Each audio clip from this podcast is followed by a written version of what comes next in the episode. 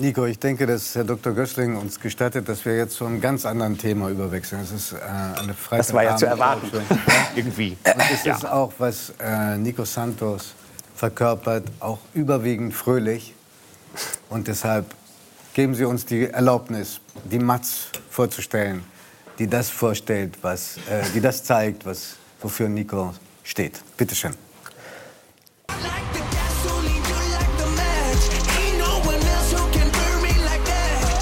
Nico Santos, Sänger, Songwriter, Produzent, ein Stürmer der Charts. Seine Songs gehören inzwischen zu den meistgespielten Deutschlands. Mit Rooftop feierte er 2017 seinen Durchbruch.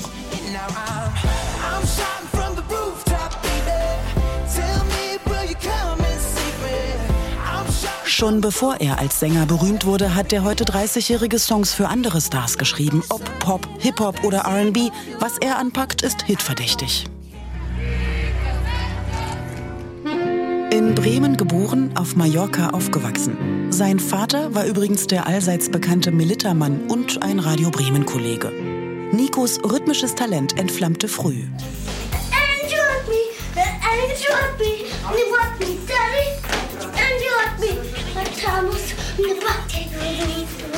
Michael Jacksons Moves gehörten bei ihm zur Kinderstube. Nicht lachen. Ja, ich freue mich.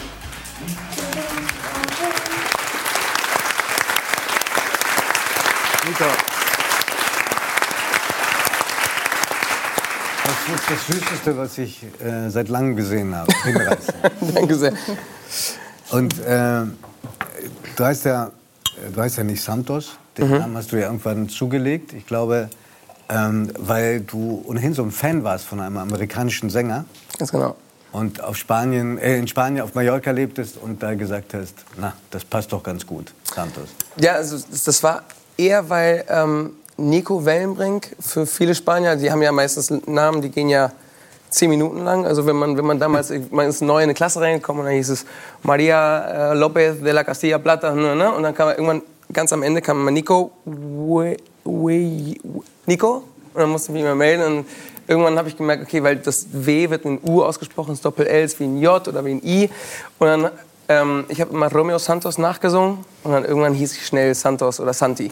Und das hast du behalten? Das habe ich behalten. Das und das ist ein bisschen ein fast authentischer Name auf diese Weise. Fast, ja.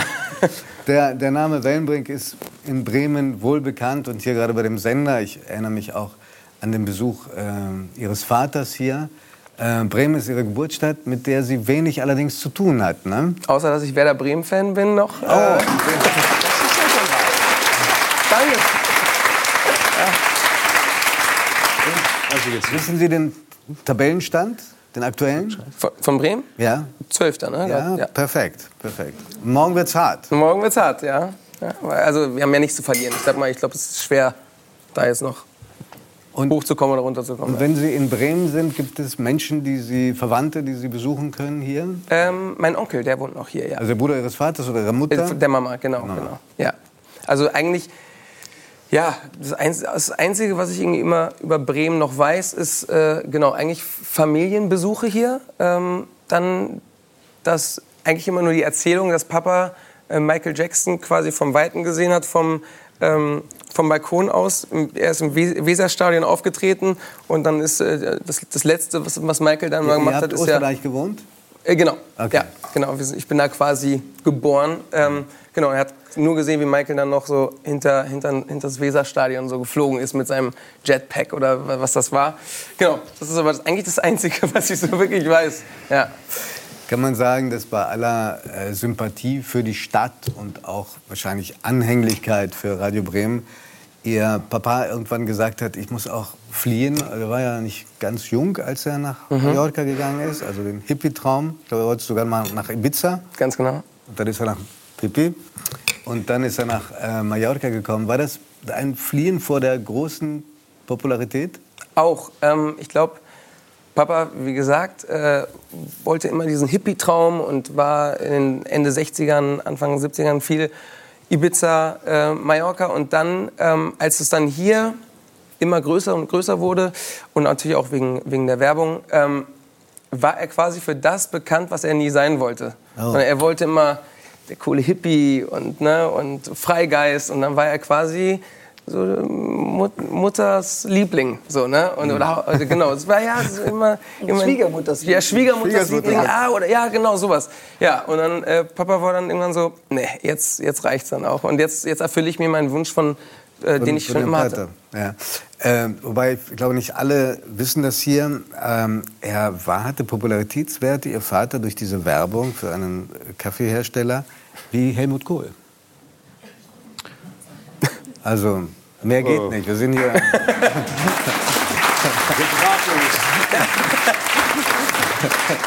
Ja, ich, Aber ich meine, er hat sie, so wie ich es mitbekommen habe, aus der Ferne Ja. doch nach Kräften gefördert. Ja. Also ihnen auch geholfen, diesen Traum zu leben. Wann haben Sie denn angefangen, zusammen was zu machen? immer schon. Ähm, Immer heißt was? Also es lief immer überall Musik. Papa war äh, Vollblutmusiker, hat, immer, hat damals schon äh, Jazz gemacht und äh, ja, Papa ist 45 äh, geboren. Da, da war es eher un, unüblich, dass man, dass man sagt, ich mache jetzt Musik und äh, da hat er schon eher so seinen Willen durchgesetzt. Meine Mama ähm, war Grunge-Musikerin hier in, in Bremen, hat eine, hat eine Frauen-Grunge-Band gehabt. Äh, Ja, die, die hieß irgendwie? Linda Potatoes. Ich weiß, in Bremen gibt es hier Linda Eine Kartoffeln Kartoffelsorte, genau. danach bekannt, ja genau. Und äh, ja, dann, dann hat sie mich irgendwann bekommen Also, und dann. um, um, das, um, die, um das Klischee perfekt zu machen, die haben sich aber nicht bei einem Konzert kennengelernt, wie Papa und Mama. Nee, mein Papa hat, hat eine Sendung moderiert und da hat meine Mama gespielt mit ihrer Band und so haben sie sich äh, kennengelernt, ja. Okay, also- Genau. Nee, und dann, ja, ähm, schwer zu sagen, wann das so wirklich angefangen hat, aber ich weiß, ich, es lief immer Musik überall ähm, und so richtig angefangen mit Papa so zu schreiben, wirklich Musik zu komponieren, war glaube ich mit zwölf. Aber vorher hat man natürlich immer irgendwo Musik. Da lief Ray Charles, da musste ich äh, die Akkorde mir raussuchen und Papa hat dazu Saxophon gespielt. Es war eigentlich immer Zwölf habt ihr zusammen Songs gespielt? Genau, Äh, ja. Komponiert? komponiert, ja. Und auch gleich ausprobiert? Äh, Und gleich ausprobiert. Es gab auf Mallorca immer so, jedes Dorf hat im Sommer so ihre Woche, wo man ein Fest hat. Und dann hatten wir ganz, ganz oft als The Welly Family, wegen der Kelly Family, Welly Family. wir, ja, Weil, war die Schwester auch mal dabei? ja, meine kleine Schwester ist auch dabei. Ja, und äh, sind wir durch die, durch die Dörfer getingelt und ich habe meistens irgendwelche Michael-Songs gemacht oder auch natürlich die selbst komponierten Songs und äh, genau. Bild? Ja, das war Weihnachten, ja. Das war jetzt Weihnachten? Äh, nee, das, das ist schon drei, vier Jahre her, aber genau. Mit Und- einem Plastikbaum sehe ich hinten. Und symp sympathischerweise, weil mich das auch an meine äh, Kindheit erinnert hat, Sie waren jetzt kein überragend guter Schüler, ganz vorsichtig ausgedrückt. Nee. Und ähm, das, sodass ziemlich früh feststand, entweder ich werde Fußballer oder ich werde Musiker, Popmusiker. Ähm, Fußball auch nicht so toll, das stimmt, ja. aber, aber der prominente äh, Fußballer im Umfeld der Klasse gewesen. Ne? Genau, Asensio. Ähm, Riesiger Spieler. Riesig, riesig geworden. Das war auch echt. Äh, beziehungsweise sein Bruder war in meiner Klasse. Asensio war in der Klasse von meiner Schwester und da war es immer eigentlich auch klar. Und ich glaube, das ist auch was Schönes, was wir irgendwie auf Mallorca sehr hatten, ist dieses familiäre. Man, äh, wenn man so jemanden sieht, der so einen Traum hat, dann wurde er eigentlich auch immer unterstützt und nie. Ist, dieses Neidding ist wirklich sehr Sehr deutsch. Sehr, ich will es nicht sagen, aber es ist, es ist schon. Also Zimmermann sagt sehr deutsch. Es ist, ja, ein paar, also sowas hatten wir auf jeden Fall nicht. Auch Lehrer zum Beispiel, die haben immer gesehen, Herr Nico ist jetzt, der ist jetzt kein Unsympath, ist jetzt nicht der beste Schüler, aber komm, mach dein Ding irgendwie. Und ähm, ja, wir kriegen dich da schon irgendwie durchgemogelt. Ich will es nicht so sagen, aber schon ein bisschen. Also wir haben mitbekommen, dass von frühester Kindheit an Musik, Instrumente eine ganz große Bedeutung gehabt haben. Noch eine Frage zu Ihrem Papa, wenn Sie erlauben. Klar, natürlich. Ein Instrument soll auch eine ganz große Rolle gespielt haben bei Ihrer Geburt. Ähm, genau. Als ich äh, ge geboren wurde, ähm, Hier in Bremen? hier in Bremen, äh, hieß es, ähm, Herr Wellenbrink, wahrscheinlich wird es Ihr Sohn und Ihre Frau nicht schaffen. Ähm, ich habe mich, ich hab mich um meine, meine, ähm, Nabelschnur. Meine, Na- meine Nabelschnur habe ich mich gedreht, habe mich quasi selbst erstickt. Und äh, da, da hieß es eine Woche lang super, super kritisch. Und mein Papa hat immer mit einer Kalimba, äh, das ist so ein Holzinstrument, Das ist nicht so eine Art Triangel? Ähm, Ja, Ka- Kalimba ist so ein Holzinstrument. Es sieht aus wie so ein Kasten, wie so eine kleine Box. Und innen drin ist da so ein Loch. Und es hat so, ja, so, so ganz kleine Metall. ähm, wo man quasi so da drauf drückt und durch die Resonanz des Loches ähm, ergibt es einen Ton. Er konnte kein Klavier oder irgendwas mitnehmen oder Saxophon ist wahrscheinlich auch ein bisschen nervig für die anderen dann nebenan. Deswegen hat er, hat er meistens äh, dann mit der Kalimba was gespielt und äh, genau, die habe ich immer noch. Oh. Ja.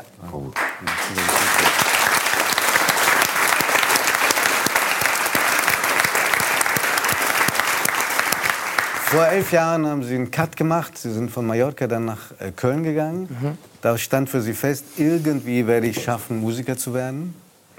Ähm, und zwar aufgefallen sind Sie ähm, einem Gast in einem Robinson Club, Mhm. wo Sie als Animateur gearbeitet haben. Da, da hat jemand gesagt, das ist ein Riesentalent. Genau, da war, äh, wie gesagt, da war ein Gast und ich habe ähm, ich hab gerade angefangen, ähm, das erste Mal so wirklich vor Leuten so zu spielen, zwei, drei Stunden lang immer irgendwelche Cover, die ich äh, mir so vorher noch ein bisschen so überlegt habe. Ähm, und da war einer dabei, der meinte, ich kenne da ein paar, paar Produzenten in Köln, die würden, äh, ich habe denen ein Video geschickt, die würden dich gerne einladen. Und dann, äh, genau, ich, ich habe dann, ich, ich, wusste, ich wusste ja gar nicht, wie man da reinkommt, deswegen habe ich gesagt, komm, probiere ich einfach mal äh, vorzusingen. Aber ich wusste auch nicht, ist das jetzt ein Vorsingen? Ist man dann gesigned? Bist du dann schon Künstler direkt? Äh, ich, es musste noch einige Jahre äh, dauern, bis es, bis es dann Sie, wirklich Sie haben ganz schön geackert. Ja? Man, viele denken, wenn Sie so erleben, vielleicht, das ist ein Sunny Boy, dem fällt das zu. Aber Sie sagen ganz oft, ich habe so viel geschafft mit Fleiß. Ja, ja ich glaube, ich glaub, da werden mir viele ähm, zustimmen, wenn es um Musik geht, aber auch um Film. Ich glaube, also, ich glaub, fast eigentlich in, in jeder Branche ist es, ich würde sagen, bei mir in meinem Fall sind es wahrscheinlich 20% Talent und 80% Fleiß, glaube ich, würde ich sagen sogar. Bis und, heute? Oder, oder 70% Fleiß und 10% Glück. Kann, würde ich auch sagen. Aber ich glaube, man zieht dieses Glück Und an. 20 Prozent Ja, ja. bleibt aber immer gleich Talent. Ja, würde ich sagen, wahrscheinlich, ja. Hat in die richtige Richtung Bei mir nicht. geguckt. Hier ist nur. Fleiß. Ja, ja, stimmt. Ja. Ja, Guckst du bei mir ist Scheiße? auch nur Fleiß. Nur Fleiß. Nur Fleiß. Scheiße fest.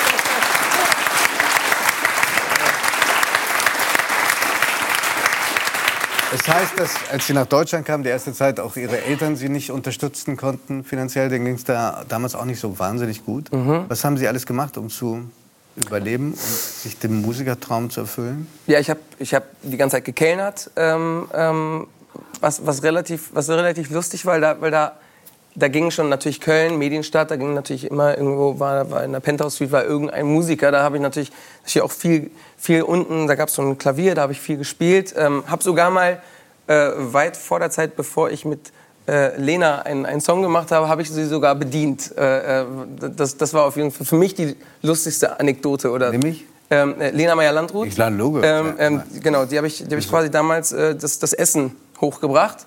Ähm, genau. Ah, okay, als dann, Kellner. Als Kellner quasi, Okay. ne, dann quasi Room Service, ne, das war ja im Hotel, war ich Kellner. Äh, und genau, und währenddessen habe Wie ich... war die? War die nett? Super nett, hat doch Trinker gegeben, alles super. ja. Lebt ja nur damit, ja. Und dann haben Sie zusammen ja auch was produziert. Ganz später, genau, ne? ja, deswegen, und dann- und erinnerte sie sich daran, dass Sie äh, der Kellner waren? Nee, ich lustigerweise, also beziehungsweise, das, ähm, wir haben dann schon angefangen, 2016 Songs zu schreiben, aber 2019 kam erst unser gemeinsamer Song raus. Das ist mir aber dann erst aufgefallen. Also ist, Die kenne ich doch. Ja, genau. So, also die, die Story, dass ich äh, ihr damals Okay. das Essen gebracht habe. Auf jeden Fall ähm, habe ich da hier, also habe ich den Kölnern auch ähm, Tontechniker-Ausbildung währenddessen gemacht und währenddessen immer wieder Songs geschrieben, bis ich dann irgendwann gesehen habe, ich glaube Berlin, ich glaube da sind so die richtigen, die Wir richtigen sollten Leute. vielleicht mal für den Eurovision Song Contest was schreiben. Ganz viel. Ja, er hat ja schon, er hat ja schon mitgeschrieben für Helene Fischer und auch für Sarah Connor. Ja, Also aber ich meine das er. ernsthaft. Da muss jetzt mal ein bisschen Schwung Da muss, da muss definitiv mal was passieren. Nico, Ja. würde, würde Sie das reizen? Ich, wurde, ich wurde schon ein paar Mal angefragt. Und warum nicht? Das ist eine nationale Aufgabe. Ja. Ach, weil ich kann ja mal dazu sagen. Wenn Sie das sagen, bin dann. Nee, wird ja bald im Europaparlament sein. Das war Ja. praktisch ein Aufruf. das war ein Aufruf. Und, jetzt, und wir jetzt, können jetzt dann sagen. Mensch, wir, kannten, wir kennen den. Wa- Warum haben Sie abgesagt? Weil man ehrlicherweise eigentlich fast nur verlieren kann. Okay. Also wirklich, es, es ist- es sei denn, man ist Lena. Äh, Ganz genau. Also ich, ich glaube, also das ist, ist so schwer, weil, weil äh, natürlich die Zeit spielt natürlich auch, einen- auch einen Faktor. Also ich habe bis jetzt immer gesagt, ich habe es immer nicht, Aber- ich, äh, ich sag mal äh, nett äh, dann. ab- Aber mit dem Namen würden Sie vielleicht als äh, Spanier durchgehen. Ja, das stimmt, ja. Also ich habe ja schon mal für den Free ESC, Free ESC habe ich ja äh, schon performt. Da, den habe ich gewonnen. Aber äh, wenigstens eins von diesen Ist das so eine. Stefan Raab-Geschichte? Das ist der von Stefan Raab, ja. Okay. Aber das ist das Problem, dass die, die was können, das sich nicht trauen und in anderen Ländern geben die richtig Gummi. Ja. Ja, wahrscheinlich. wahrscheinlich, Also, wahrscheinlich. Und Mann, jetzt macht sie es mir aber ein bisschen schwer. Okay, ja. Ich glaube, wir haben ihn fast soweit. Ja. Ich habe nur das Gefühl. Ich glaube, wir haben ihn fast soweit. Wir werden uns gleich, wir werden uns gleich was vorsingen. Wir müssen ein bisschen Hintergrund erzählen. Sie haben damals als Animateur im Robinson Club ähm, nicht nur jemanden getroffen, der Sie dann gef gefördert hat oder Ihnen vielleicht die Initialzündung gegeben hat, werden Sie doch Profimusiker, sondern Sie haben auch Ihre spätere Frau da kennengelernt. Ähm, genau. War da Vielleicht auch mal Urlaub machen. Jetzt ne- nenne ich aber den Club nicht noch ein drittes Mal. Sonst Wenn es ich da so abgeht. Also, Das, äh, äh, die war da Praktikantin, wenn ich Genau. äh, das richtig verstanden habe. Genau. Ähm, sie war da Praktikantin. Ich habe da gerade angefangen. Ehrlicherweise ist es immer es ist ein bisschen schwer zu erklären, wenn man es wirklich so aufs, aufs also wenn man es wirklich klar haben will, dann ist es so. Sie war eigentlich schon weg, al- als ich angefangen habe. Habe dann damals in sozialen Medien gesehen, können Sie vielleicht kennen. Gab es damals auf Facebook. Und dann, ich kannte niemanden in, diesem, in, diesem, in dieser ganzen Anlage. Ich, es, ich kannte nur zwei Kellner, die Spanier waren. Alle anderen waren Deutsch. Ich wusste auch ehrlicherweise nicht, ähm, wo ich da gerade an, anfange. Ich dachte, das ist ein Mallorca. Ich kannte eigentlich nur mal Spanier. Das war das erste Mal, dass ich so mit Deutschen wirklich Kontakt habe und wo auch ähm, ja, Pünktlichkeit eine, eine wichtige Rolle spielt. Auf jeden Fall habe ich, da- hab ich da gesehen, okay, mhm, oh, die sieht sehr sympathisch aus, hab, äh, hab einige, ich, ich dachte, ah ja, das ist doch die von, von unten, von der, von der Kosmetik. Ähm, und dann hieß es nur, wer bist du? Und dann war so, ich bin noch hier, ich bin noch hier von, von Robinson. Und dann ähm, Haben sich aber erst später dann haben wir uns Köln dann wieder angenähert. Ganz ne? genau. Und äh, Der das war dann quasi der Punkt. Ähm, der Gast hat gesagt, ähm, wir würden dich gerne nach Köln einladen. Und ich meinte, wen kenne ich denn in Köln? Und sie hat in der Nähe von Köln gewohnt. Und das war quasi meine perfekte, mein perfekter Flirt-Date-Moment. War aber auch am Anfang wenn, äh, nur ein Flirt und das, die richtig große Liebe ist später explodiert. Genau. Und Hat er auch Jahr richtig hingeguckt. Ja, genau. auch da, auch da Ganz- richtig stimmt. und. Brautkleidmäßig war. Äh, Brautkleidmäßig war, ähm, nee, also genau, war, nee, war, war, war natürlich, äh, äh, war ein langes Thema. Ein sehr, sehr langes Thema. Ich glaube, ich glaube, also natürlich, ich, ich hatte damit Gott sei Dank nicht so viel zu tun. Es war immer nur. Vor allem, uns läuft die Zeit davon. Ja, wir müssen, sorry. jetzt, wir müssen Ja. jetzt wirklich Nico. Auf jeden Fall war sie sehr, sehr viel Jetzt, wo es unterwegs. gerade so schön ist. Ja, irgendwann. irgendwann war sie Froh, dass, ich bin froh, dass ich das Thema wieder weg ja, stimmt. Auf jeden Fall war sie irgendwann nur noch alleine unterwegs. Nur noch alleine unterwegs hat es irgendwann dann so gefunden, ja. Nico, gehen Ja. Sie zur Bühne. Danke. Gehört Ihnen. Ja.